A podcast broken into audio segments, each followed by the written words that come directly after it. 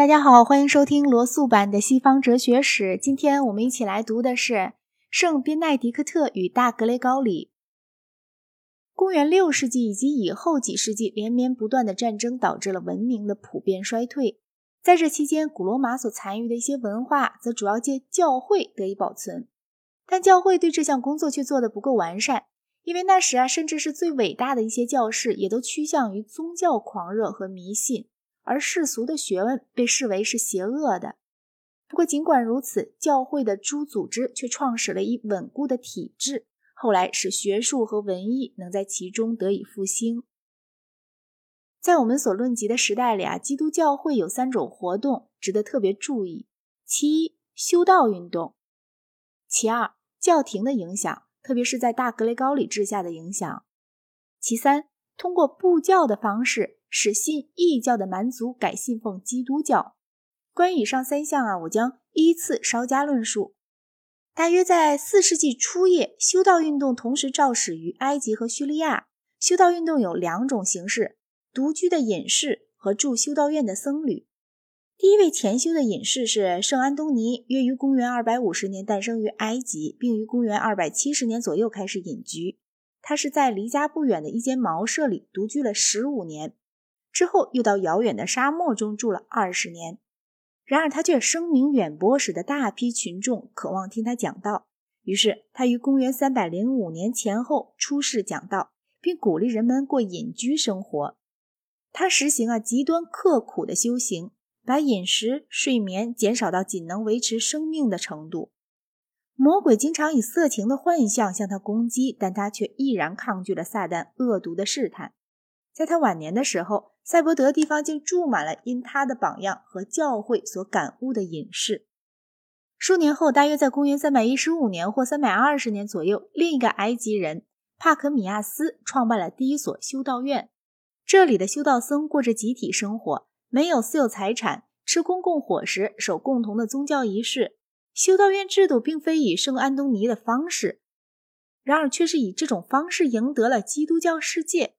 在帕克米亚斯派的修道院中，修道僧从事许多工作，其中以农业劳动为主，以免把主要的全部时间用于抵御肉欲的种种诱惑之上。大约与此同时呢，在叙利亚和美索不达米亚也出现了修道院制度，而这里实行的苦行要远甚于埃及。柱上苦行者圣谢米安和其他主要隐士都是叙利亚人。修道院制度由东方传到了操希腊语言的诸国家，主要需要归功于圣巴希尔。他的修道院呢，苦行程度较差，并附设有孤儿院，还有男童学校。修道院制度最初是个完全独立于教会组织之外的自发运动。使修道院制度和教士融合在一起的是圣阿耶纳修斯，同时部分上也是由他的影响才确立了修道僧必须身兼祭司之职的常规。公元三百三十九年，当他住在罗马时，他又把这一运动传于西欧。圣杰罗姆为促进这一运动做了很多工作。圣奥古斯丁呢，又把这一运动传播于非洲。图尔的圣马丁在高卢，圣帕垂克在爱尔兰也都创办了修道院。埃奥纳的修道院则是圣克伦巴于公元五百六十六年所创办的。起初，当修道僧未曾纳入教会组织之前，他们曾为宗教纷争的根源。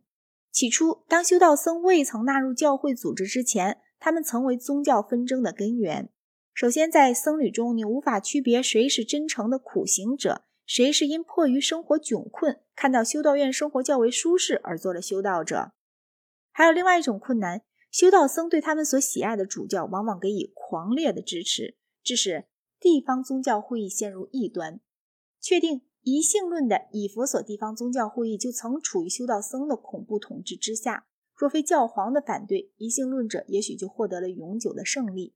但在后世却从未再发生过类似骚乱事件。早在公元三世纪中叶，在没有男修道僧以前，似乎已有了修女。清洁被视为可憎之事，狮子叫做上帝的珍珠，并成为圣洁的标志。男圣者与女圣者会以。除非必须涉水过河之外，脚上从未沾过水而自豪。在以后的世纪里，修道僧做了许多有益的事。他们擅长农艺，有的还维持或复兴了学术。但在早期，尤其是在遁世修行的阶层之中，则全非如此。那时候，大部分僧侣不从事劳动，除了宗教指定的书籍之外，什么书都不读，并且以一种全然消极的态度来对待道德，把道德视为规避犯罪，尤其是规避犯肉欲之罪。呃，圣杰罗姆却曾把自己的藏书写往沙漠，但后来他却认为这是犯了一桩罪。